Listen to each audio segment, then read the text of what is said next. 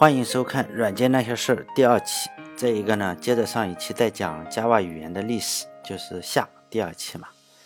就 Java 语言的历史，就是上一期我们提到呢，就是太阳公司的一个非常年轻的程序员，他的名字呢叫帕特里克·诺顿，他就是给公司提出了一个言辞非常尖锐的备忘录。我就当时就对这个备忘录非常的好奇，就好奇他到底写了什么东西呢？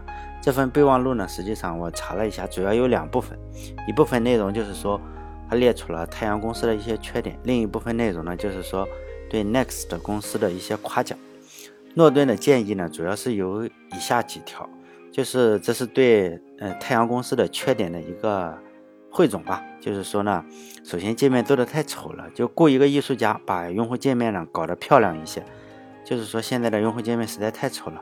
然后呢，第二个就是说只选用一种编程工具包，就是当时三海公司是有很多种，然后还就是说。把注意力呢集中在一种视窗技术上，而不是分呃分散兵力多线作战，就是解雇现现有的这个员工呢，因为他们做的太烂了。现在来看这几条建议对，现在来说呢还是呃非常的有借鉴意义，尤其是对现在绝大多数的公司来说呢，仍然是非常的合适。比如说呢界面做的很差呀，包括呃分呃分散兵力啊，多线作战都是这样。正是因为这份，呃非常尖锐的一个意见呢，导致就是太阳公司进行一下反思，从而呢也就促成了这个 Green 小组，从而也就开发出了 Java 语言的一个雏形。当时呃还不叫 Java，它的名字呢叫 OK。后来呢这个市场就是市场反应实际上并不好，呃太阳公司呢也就准备把它取消掉，就解散团队。就为什么太阳公司会做出这么一个决定？尤其是以今天的眼光来说。呃，看起来是比较愚蠢，尤其是现在 Java 已经是世界上编程语言中排名第一的。这个呢，我认为还是要从太阳公司这个 DNA 来说起。就是太阳公司呢，这个名字呢，实际上并不是太阳的意思，而是斯坦呃斯坦福大学的斯坦福大学校园网，它的首字母的一个缩写，首字母就是 Stanford University Network，然后就是 SUN 嘛。太阳公司的主打产品当时就是 Unix 服务器和工作站，本质上呢，它是一家硬件公司。太阳公司呢，实际上，呃，它有自己一整套的东西，包括硬件有自己的 Spark 处理器，还有 Unix 系统，就是 Solaris 的操作系统。但是呢，它实际上是没有自己关键的应用软件。呃，当然也有一些影响力不大的软件，比如说 Star Office 啊，但影响力非常的有限。太阳公司卖这个工作站呢，主要是给一些网站啊，或者是一些运营商这样去用，就是每台服务器啊，可能十万美金，再加上上个世纪，就是呃，是互联网兴起嘛，就通过卖服务器和工作站就非常的赚钱。太阳公司当时的竞争对手呢，都是 SG、SGI 呀，或者是 DEC，还有惠普这种公司。就在硬件市场呢，这些公司其实都是呃。太阳公司眼中的一些软柿子，基本上就是说你可以随便的捏来捏去嘛，毕竟呃肯定是搞不赢这个太阳公司的。正是因为太阳公司实际上是以硬件为主的这个商业模式呢，就导致了它比较固步自封。像 OK 这种项目呢，它是软件，首先市场不好，赚钱也没有什么希望，想关掉呢，对也算是顺理成章。本身他就没有指望，就是说 OK 项目能有多大的出息？毕竟你这个卖硬件，呃，钱都花不完，你这个，呃，那个软件又一直赔钱，因此呢，也就是，呃，这样也就一直这样做下去吧。因此呢，做下去可能觉得意义也不大，因此呢，就这样要把它解散掉。因此呢，太阳公司的联合创始人呢就比较交易，也就这样出手就挽救了这个 OK 项目。就咱们来说一下比尔·乔伊这个人。比尔·乔伊这个人呢，他是嗯太阳公司的创始人，同时呢，他是一个非常非常优秀的程序员，他是一个天主教的知识分子，就跟最近拍这个嗯电影的那个人应该是一样，就天主教的一个知识分子，那个是天主教的导演，就是呃叫什么，就是呃梅尔吉布森嘛，他还是就这个人呢，还是 BSD 的系统的一个主要的设计者。BSD 系统呢，它实际上也是一个呃 Mac 就是咱们苹果电脑，就现在我用的这个电脑，就是苹果操作系统的一个老爸爸。它还涉及了 TCP/IP 啊，还有更重要的，它还是一个非常非常重要的编编译编辑器啊，就是呃 V Vim VI，就是后来又又改进的是 VIM Vim，他是 VI 的这个作者，以后有机会的话，可能单独做一次他的生平事迹。后来呢，这个人又变得比较消极了，在在他年龄很大以后，又变得 比较的消极，我也不知道为什么，就对未来可能又又比较消极。在这里我们就不说他其他的事情，就只说他挽救整个 Java 公司的一个故事，就挽救 Java 的故事。就是在一九九四年呢，互联网那个时候还属于星星之火嘛，逐渐的蔓延。在一九九三年的六月啊，就有两名伊利呃伊利诺伊大学的学生嘛，伊利诺伊大学这个学校在美国很出名。为什么很出名？因为好像是就花花公子的那个创始人。就是那个那个花花公子，大家知道一个 Playboy，就是那个成人杂志的那个人，好像是伊利诺伊大学的这个学生，我我才知道了伊利诺伊大学这么出名。就是他是还有两位学生呢，就叫马克安德森和埃里克比纳，他也是这两个学生，他就发明发明了第一版的这个浏览器，叫马赛克。哎，说实在，马赛克还有花花公子，还有挺有联系的，他就是一个。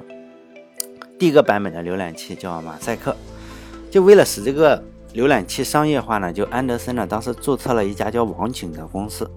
这个浏览器的发明实际上是让每个普通人嘛都可以非常方便的使用互联网技术。就是现在咱们就是，呃，尤其是我我年龄比较大嘛，那时候我用 Windows 九八。如果你用 Windows 九八，那时候有 IE 五还是 IE 六，你就点开那个帮助啊、关羽什么的，那那那上面就说，就一个就说，哎，我这个浏览器是基于马赛克这个东西发明的。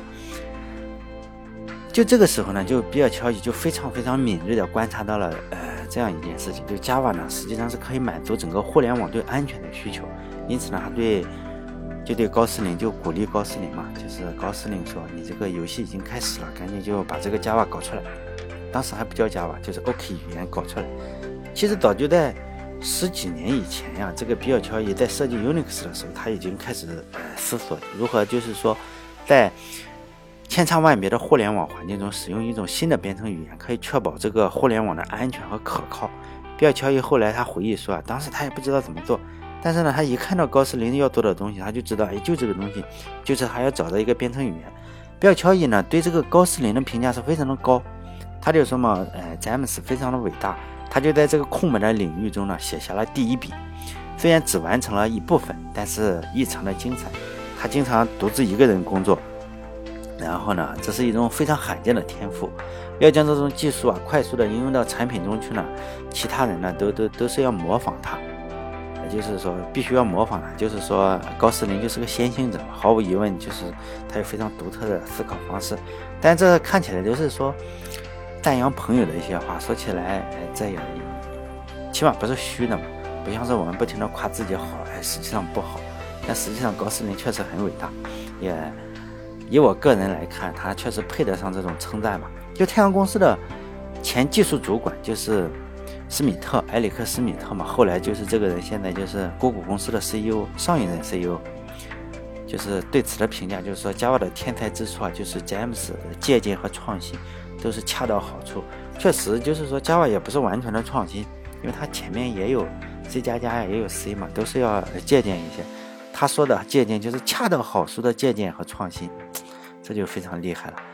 我们这时候再说点题外话，就是现在，尤其是不知道是中国还是什么，反正是所有的地方都会说这个。呃，国外也有，就是说 Java 已死了嘛，就是 实际上现在 Java 已经是 还是第一，大家就赌它已经死了，就赌它将来会死，这也有可能是对的。所有语言总有一天会结束死，嗯，结束它的生命嘛。就是说网络上对 Java 的嘲笑非常的多，也就很多人也就。质疑这个高斯林的成就。以前我看过一篇文章，就是上面列举了，就是说 Java 的一些技术的思想呀，其实早就在 Java 呃出生以前的十年甚至二十年以前就出现了。所以呢，这是这个 Java 根本不是什么新的东西。但是我认为啊，包括所有的创新啊，都是递增的，都是以你必须要有原有的知识为基础，呃，高斯林的过人之处呢，就是他将这些知识重新汇总了一下，进行全新的一个组织，来满足互联网时代对安全的一个要求。Java 语言就是，呃，这种呃非常实用，为了实用而设计的一个计算机编程语言。毕竟百分之九十的程序员都是技术水平非常一般的普通人，包括我也是，我也是一个技术水平非常一般的程序员。就 Java 一开始呢，就是创造一种。没有锋利，就是这是原话了，这是高斯林的原话，就是没有锋利边缘的一个语言。这样呢，人们就不会因为呃编程语言的问题而伤害到自己。因为当时已经有了 C 语言以及 C 加加这两种语言，实际上已经非常非常的强大。呃，就 C 语言呢，相当于是一群拿着刀的人，哎，在刚刚打过蜡的地板上快速的跳舞，非常的锋利，而且你这个指针一旦搞错，这个系统就会崩溃了。C 加加的作者也曾经说，自己的语言嘛，他说 C 非常容易呢，让你朝自己的脚开枪，但是在 C 加加中呢，这么你向自己的脚开枪就变得非常的困难了。但是你稍稍微的不注意呢，就会崩掉自己整条腿。这也是 C 加加作者也也是这样说的。高斯林怎么评价自己的 Java 呢？他就说 Java 就是去掉了枪和炮，以及刀和剑，还有黑帮的 C 加加，因此他也。没有说完全没有借鉴 C 加加，他就说借鉴了，但是他去掉了其中的一些部分。Java 是一种互联网时代的语言，当时他就试图，呃，我看过这个 Java，就是这个创始人写的论文，还有一些文章，他就说嘛，他试图做一件事情，就是说限制程序员犯错的自由，来简化整个互联网的编程。就比尔·乔伊也曾经说过，互联网这个世界的最终目标啊，是努力的将软件变得像机器。就是机器的组成部件一样，非常的稳定。Java 呢，可以看作成装有这些螺丝钉啊、螺丝帽、螺栓等各种各样的工具箱，所以 Java 的库都非常的大，非常多，什么都有，就是各种各样的工具箱。Java 本身就是一个系统，你要确保程序员使用这些工具的时候，不会做出非常危险的举动。当然，并不是所有人都接受这种限制，尤其是。大家批判 Java 的时候，都是这些讨厌这些限制的程序员，就把 Java 比作说你这是个警察国家，因此呢，也将高斯林啊称作是软件法西斯主义，就说呢你限制太严格。但高斯林基本上都回应说，Java 的限制对互联网来说是一种非常非常宝贵的资源，它让软件啊就变得又稳定又可靠。Java 确实也是一种折中的一个结果吧，但是呢，我个人认为还是利大于弊。对 Java 来说呢，规矩就是规矩。一旦你适应了这一点，它就会变成一种非常自由的语言。这高斯林就是说回应这些批评嘛，他自己回应了这句话，就是说规矩就是规矩，你要适应了这一点呢，它就会变成一种非常非常自由的语言。他把 Java 比，他把就是说对 Java 的一些批评呢，比作早期飞行员的一些抗议，就是咱们早期的飞行员的时候，你这个是没有没有这个机舱的，就是。呃，飞行商，呃，飞行飞机制造商呢，实际上，呃，螺旋桨时代的一些飞机，你这个飞行员是怎么来弄导航的？就是把头伸出来，哎看看这个导航，因为感觉风向啊什么都是靠 靠身体去感觉。后来呢，飞机速度越来越快，飞机制造商呢就把这个，呃，飞行的驾驶舱你是密封起来的，但是。飞行员就抗议嘛，觉得这个不自由了。就是，呃，高斯林就用这个来做比较嘛。他说，当你坐上一架两马赫的现代飞机，然后打开机舱把头伸出去的时候，这个风的力量就一下子就把头吹掉了。就他说呢，如果你要进一步的解放自己的力量，你实际上要放弃一些曾经看起来非常自由的东西。当然，这是他的他为 Java 就是做的一个辩解嘛。如果我们连上了网呢，实际上我们就不得不处理各种各样的多样性啊，不得不处理这个交互性，也就不得不考虑一些故障，以及这些故障对其他部分会造成什么样的影响。就是说，你必须要可靠嘛。传统的观点认为，就是说，咱们做软件的时候经常会碰到这种情况，要么你全部成功，要么全部失效，就这两种情况。要么你这个是完全可以正常工作，要么完全没有办法正常工作。这是我们经常遇到软件的一个。正常的情况，包括现在也有很多软件都这样，一旦失效了，它就崩溃了，就死机了，或者电脑死机了，或者是你这个软件闪退了，就这样。但是我们现实生活中，比如说就像一辆汽车，你这个收音机坏了或者什么损坏的时候，仍然是可以正常行驶的。你不能说我这个收音机一坏，或者我这个 MP3 这样，嗯，蓝牙的这个 MP3 这个音响系统一坏，你这个汽车就尖叫的停下来。当然，这个也就不太合适。因此呢，Java 设计的初衷呢，就是说你整个软件要非常的健壮。哎，这个再把话题扯回到一九九四年嘛，以上就是我发的一些牢骚了。就是在一九九四年的时候，就是 Java 制定标准的这一年呢，这一年中 Java 应该加入一些什么样的特征，或者说要放弃一些什么样的特征，以及如何改进性能啊，都是在这一年搞定的。参加会议呢，主要是有六七个人吧。六七个人参加，其中争吵最激烈的就是我前面提到了两个人，一个是高斯林，一个是比尔乔伊。呃，高斯林就是简洁派的，就是比尔乔伊呢，则认为是功能派的。他就说呢，高斯林坚持就是说，Java 要足够的简洁，凡是有疑惑呢就删掉。比尔乔伊则认为 Java 要足够的强大，你大部分语言的强项呢都要添加到 Ja Java 里，就像是一个威力无比的巨无霸吧。后来呢，大部分的语言都是呃。高斯林做出的，因为 Java 就是他自己的孩子嘛。在一次访谈中，就关于简单性和复杂性，就说嘛，高斯林就说，通常系统都是越来越强大，变得更强大嘛，但是也往往变得很复杂。以现在的眼光来说，我已经觉得 Java 已经非常的复杂了。Java 真的比起很多的语言，比如说比 Python 啊，还是 Ruby 啊，都已经变得实在是个庞然大物一样。但可能也是这样，你这个系统变得要强大，你就不可能保持简单。就高斯林另一个精明之处呢，他就是说，他为了让 C 加加的程序员很快的掌握 Java 呢，因此他就哎，就是说把 Java 做的非常的像 C 加加。就 Java 即将被打磨出来之前呢，就你总是要商业推广嘛，就商业计划也就出炉了。就在九四年的九月，比尔乔伊和史密特呢就共同举行了一个会议上，就确定了 Java 的一个方向。高斯林就说呢，Java 要是所有人所有人都能够使用的一个编程语言。就这个商业计划出来以后呢，就是施密特就起草了一些商业计划嘛，就给出了一些具体的数字，就说五年呢，Java 用户将会达到一亿。实际上呢，两年以后，Java 的用户就达到了一亿。一亿这个数字呢，是基本上所有的运行 Windows 的计算机。之所以这么快达到目标呢，因为当时的计算机是少的，不像现在。嗯，那时候的计算机实际上是没有现在这么多。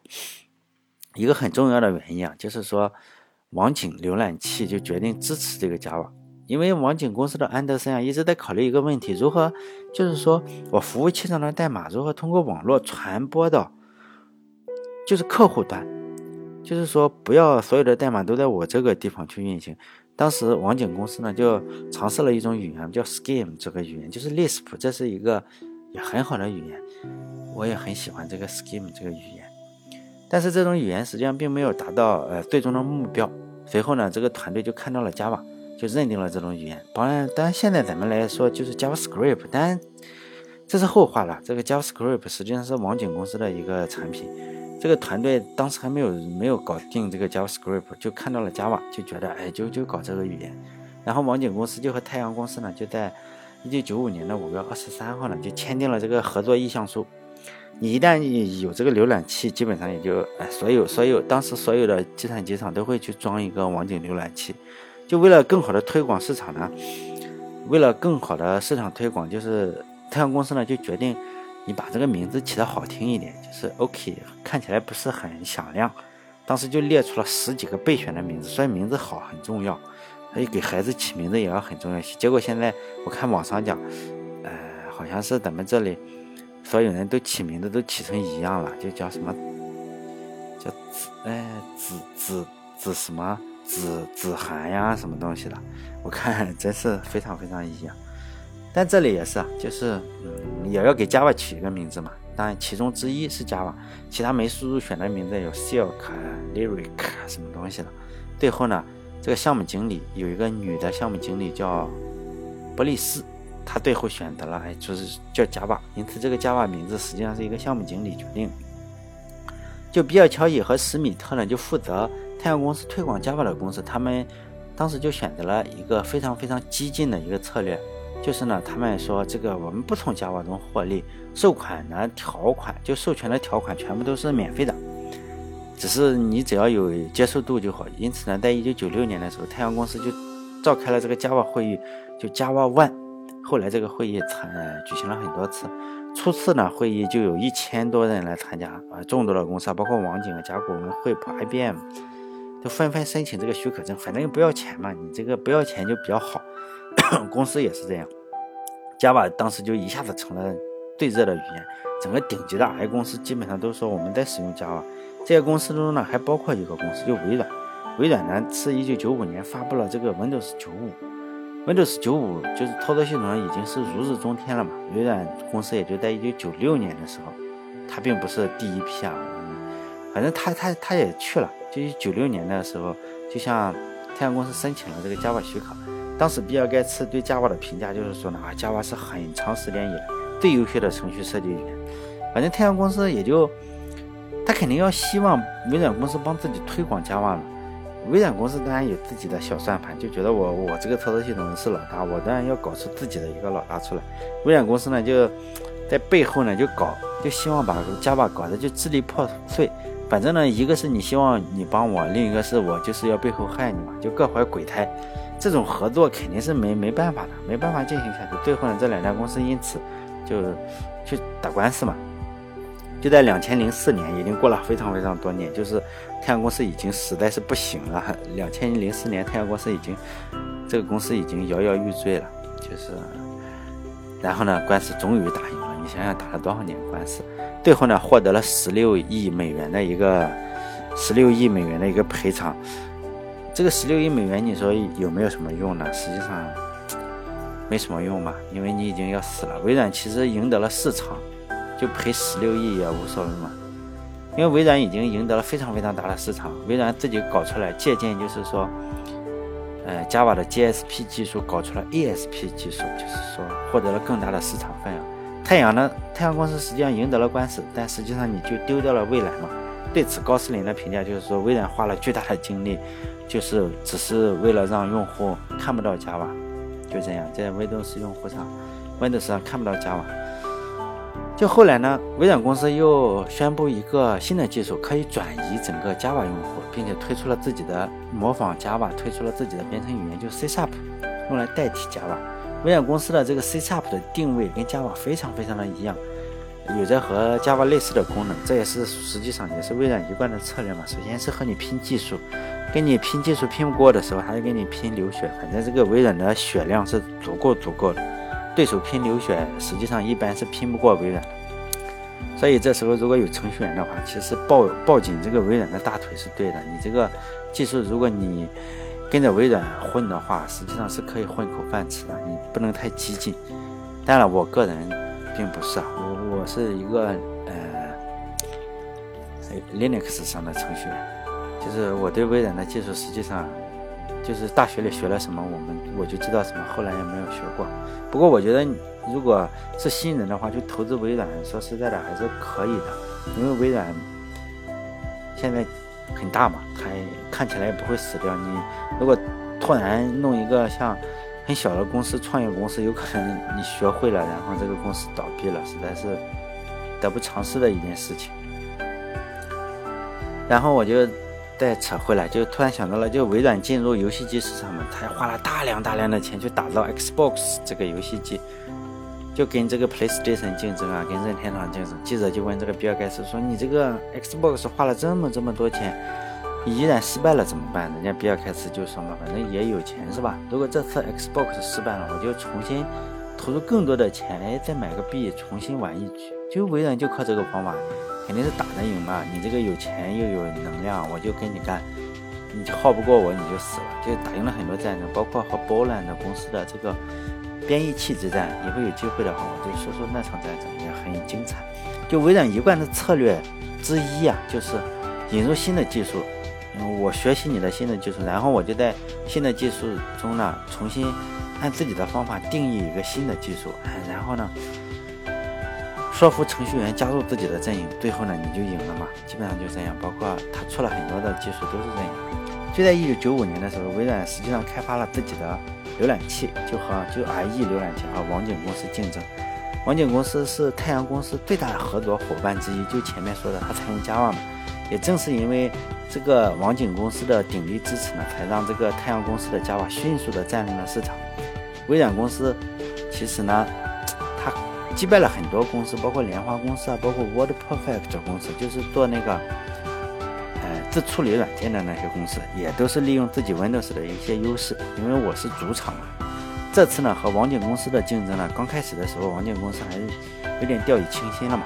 以为顶多到时候打价格战，因为网景当时已经上市了，非常非常有钱，这个仗还能拼一拼。结果人家微软公司直接把 IE 免费了，就是自带的这个 Windows 操作系统的，然后又捆绑又免费。实际上一年半以后，网景公司就被这个微软打败了。如果我们仔细研究 IT 历史的话，就会发现一个非常非常有趣的现象，就是微软只要建立了自己的霸主地位以后，就再也没有出现过。在 PC 上再也没有出现过世界级的 PC 软件公司，因为你只要在 PC 市场上还有什么大机会，微软呢就会利用自己的操作系统的优势，把所有的玩家清除出去。这个受害者的名单有非常非常长的一串，就包括网景啊、WordPerfect、莲花公司啊、太阳公司、Real Network 公司啊，都是被微软通过这个方法给搞定的。包括中国也类似于这样，包括你这个呃。腾讯一旦建立了自己的这个，在这个聊天市场的地位以后，你就再也再也不可能再出现第二个聊天的，就非常非常难了，不会达到它那个体量。微软也是这样，PC 在这个 PC 上再也不会出现世界级的公司，因为你你只要一出现机会，他发现能赚钱，他又是主场，他就把你弄死了或者收购了。就在上个世纪末呢，太阳公司的总市值一度就攀升了两千亿美元，这个高峰非常非常高，就股价高达两百四十七美元这么一股。当时就是公司的这个 CEO 麦克利尼就非常非常的春风得意嘛，他就说太阳公司是什么？就是点 com 前面的那一点，就是当时非常厉害。哎，当我们现在来看的时候，对，就他说嘛，当我们向后看的时候，欣喜的发现，我至少领先有些公司至少二十年嘛。当时就非常的自得意满，那公司股票又高，市值又什么，但是他运气并不好。就两千年的时候，这个网络泡沫就开始破灭了，大多数点 com 公司就关门大吉了。这个服务器市场呢，就突然一下子变得很低迷了。就大太阳公司呢，一年之内也就从顶峰一下子跌到了谷底。更可怕的是啊，以前这个 Java 和微软还有这个 ASP 竞争的劣势。开始结出这个苦果了，因为这个市场就两个嘛，一个是 Unix 服务器市场，那时候 Unix，呃，IBM 开始搞这个 Linux，就是说我 IBM 有 Unix 又有 Linux 这个操作系系统呢，就开始蚕食这个呃 Solaris 系统。在 Windows 服务器市场呢，因为你这个微软本身我就不支持，不不喜欢支持你这个 GSP，我是支持自己的 ASP，因此呢。它基本上就一下子陷入了后面由 IBM 那些公司搞它，呃，这个前前面呢就是前有狼后有虎啊，真是两面夹击。不管是服务器，就是商业客户市场还是个人客户市场都不行了，就就就非常苦不堪言。因此，结果就在两千零三年的时候就巨亏了三十四亿美金，一下子沦落成了一个二流厂商。以后再也没有能力去挑战这个微软和 IBM 的能力，以至于现在啊，就已经被甲骨文公司给收购了。就还有很多值得八卦的事情，就是太阳公司这个呃 CEO 麦克利尼啊，是个硅谷著名的喷子，就非常的口无遮拦。他不止喷微软，他基本上喷除了三个公司任何其他的公司，这个这个脾气也不太好。就太阳公司自己生产 Spark CPU，因此在八十年代的时候啊，太阳公司实际上它。试图用 CPU 进入个人电脑市场，自己生产 CPU，自己生产操作系统，是吧？一一整套。因此，英特尔曾经是竞争对手。他曾经宣称，只要是有厂商愿意采购这个 Spark CPU，我这个太阳公司就把整个的详细的设计资料全都给你。对于当时这个，呃，英特尔实际上是呃微软的铁杆哥们儿嘛，就是呃温特，就是温特联盟，微软和这个。微软的这个呃英特尔的联盟叫温特联盟，他就对这个英特尔肯定是敌人嘛，他就他就说嘛，摧毁微软是每个人的义务。由于当时微软 Windows NT 操作系统是 Solaris 直接的竞争对手，就是服务器嘛，服务器呃软件就服务器操作系统，就麦克利尼就评价说，他们你们就对台下的一些观众啊，就说你们敢把这个软件运行在 Windows NT 上吗？你们难道是玩过家家游戏吗？当然，他就影射这个 Windows NT 是个垃圾嘛。实际上也不是什么，实际上我们现在用的微软的操作系统，其实都是 Windows NT 那时候的内核。就别和微软合作呢，一直是麦克利尼的口头禅。他就说嘛，和微软合作有很多的条件，而不管什么样的公司，你只要和微软合作，就会。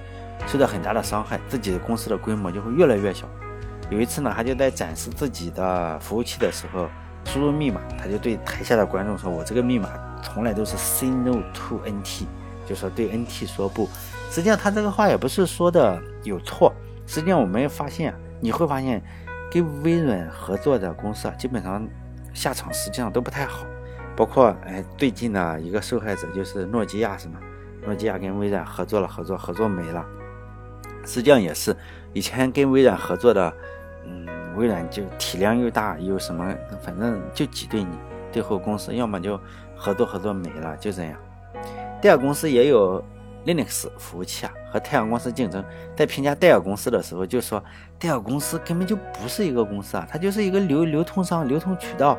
因此，戴尔当然也是一个大炮，就在硅谷也是大炮，也不是省油的灯。他回应说：“我想有些企业永远不会复苏。”原因是他们的业务建立在人们不再购买的产品之上，但戴尔也喷过苹果，后来还挺搞笑的。反正戴尔，一 这些人说实在的，你如果想当 CEO 的话，你这个脾气太好的也有，比如说惠普的那两个人脾气很好，也做的还不错。但是大部分你这个性格要彪悍，还是要好一些，否则的话，你这个，哎，足球界也是这样。你如果想当一个非常非常知名的教练呢，你这个脾气是个老好人的话。人家裁判也欺负你，什么也欺负你，就应该像穆里尼奥那样。妈的，你敢搞我是吧？我就我就干什么？像扎苏啊、穆里尼奥，你看看他们对着裁判猛喷，什么经常罚款，他们也不怕。实际上，包括福格森啊，如果大家看足球的话，你会发现脾气好，实际上并不见得一定是件非常好的事情。尤其是你要带领一队人的话，如果有人欺负你，你这个马上就要冲出去干。你看福格森也是这样干。然后穆里尼奥也是这样，扎苏也是，是吧？后来，又扯远了。就是说，后来惠普和康柏这两个老对手合并的话，他仍然是火力全开。他就说嘛，这就是两个烂公司之间的合并，他们已经不是计算机公司了，就竞争对手嘛。反正他骂，对 IBM 呢，仍然是仍然是喷嘛。他在接受中国记者采访，就是说，两千零八年的时候，就北京奥运会嘛，也是。希望他肯定是希望用三个公司的产品，他就说从架构上来说，中国有三种选择。第一种选择呢是微软封闭的架构，一种是太阳公司开放的架构，最后一种是 IBM 的架构。他说 IBM 根本没有架构，就这样，他还嘲嘲讽嘛。三个公司再后来，实际上三个公司越来越来越越来越差，越来越差，越来越差。就 IBM 曾经提出过收购，但是经过几个月谈判呢，太阳公司。竟然拒绝了 IBM 收购，在两千零九年的四月二十号吧，甲骨文以七十四亿美元收购了太阳公司，太阳公司的历史使命也就这样结束了。用华尔街的话来说，但华尔街的话实际上我们不能全信，他们也是一群啊华尔街之狼。这个东西不要因为他是华尔街，也不要因为他是专家，你就听他们瞎扯，他们就是为了赚钱。这华尔街之狼大家看过吧？人家。不过他这句话还是说嘛，太阳公司就赔钱赚吆喝，还是有点道理。至于吆喝之后怎么赚钱，太阳公司一直到被甲骨文收购以前，这个 Java 就是赔钱赚吆喝，都没找到办法。但是甲骨文一下就找到了，收购了以后就找到了办法，就是呢，怎么搞？打官司，你只要用我的，然后侵权，我就给你打官司。他就找谷歌呀什么的就赔钱。谷歌不是安卓就是在用这个 Java，实际上打官司也是一个嗯。赚钱之道嘛，实际上还有这个呃，甲骨文公司的那个老大，也实在是一个大喷子，是吧？也非常的脾气非常非常的差，包括乔布斯，实际上脾气也非常差。说实在的，你如果想带领一个公司前进的话，你这个脾气是个老好人，就按照中国说的话，是那种中庸之道的人。当然，你跟嗯我党还是要中庸之道，该装孙子还是要装孙子，跟同行不能装孙子。一个跟同行装孙子，实际上不太好。像像甲骨文也类似于这样，甲骨文就非常的彪悍，你只要惹我，我就跟你打官司。所以谷歌又怎么样？他就跟谷歌打官司，找找谷歌赔钱。就甲骨文收购太阳公司以后啊，实际上关掉了非常非常多的项目，比如说关掉了太阳公司一个 CPU 的项目。就艾利，呃，艾利森讲嘛，就说这个甲骨文的 CEO 嘛，就非常的非常彪悍的一个人，他就说，给这个 CPU 又慢又耗电。为了让那个东西散热呢，还得加上三十厘米这么大的一个风扇才能散热。最后呢就关了。包括现在甲骨文，包括就今天，今天，嗯，我看今天是多少？二零一七年一月十八号，就今天啊，二零一七年一月十八号。然后你看北京的甲骨文就一下子就裁员，就是关了这个 Solaris 项目，就北京的这个一下子裁员两百人。也就是 Solaris 整个的产品线也关了，它实际上也是从商业公司来收购过来的。然后你这个今年的年，很多人就过不好了，是吧？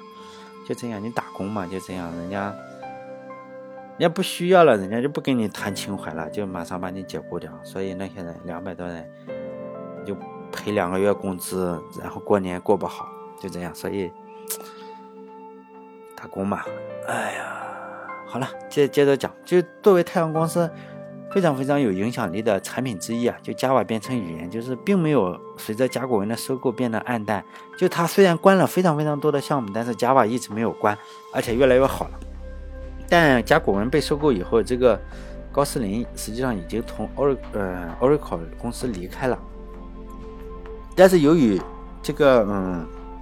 谷歌啊，谷歌做的这安卓手机已经非常的流行，因此呢，Java 就变得更加更加旺盛了，这个生命力也就更加旺盛。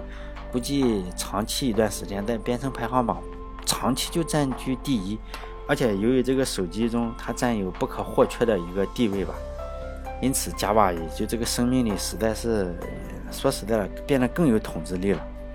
就是因为这个谷歌的安卓操作系统，就是我们这个安卓手机，每每包括小米啊，什么，哦哦，整个华为呀，或者是三星啊，都用这个安卓操作系统。它实际上软件呢都是用 Java 编编的。为了，所以呢，下一个视下一个视频嘛，下一个博客，下一个视频，我就在讲这个嗯，安卓手机操作系统。好了，这一期就到这里，再见。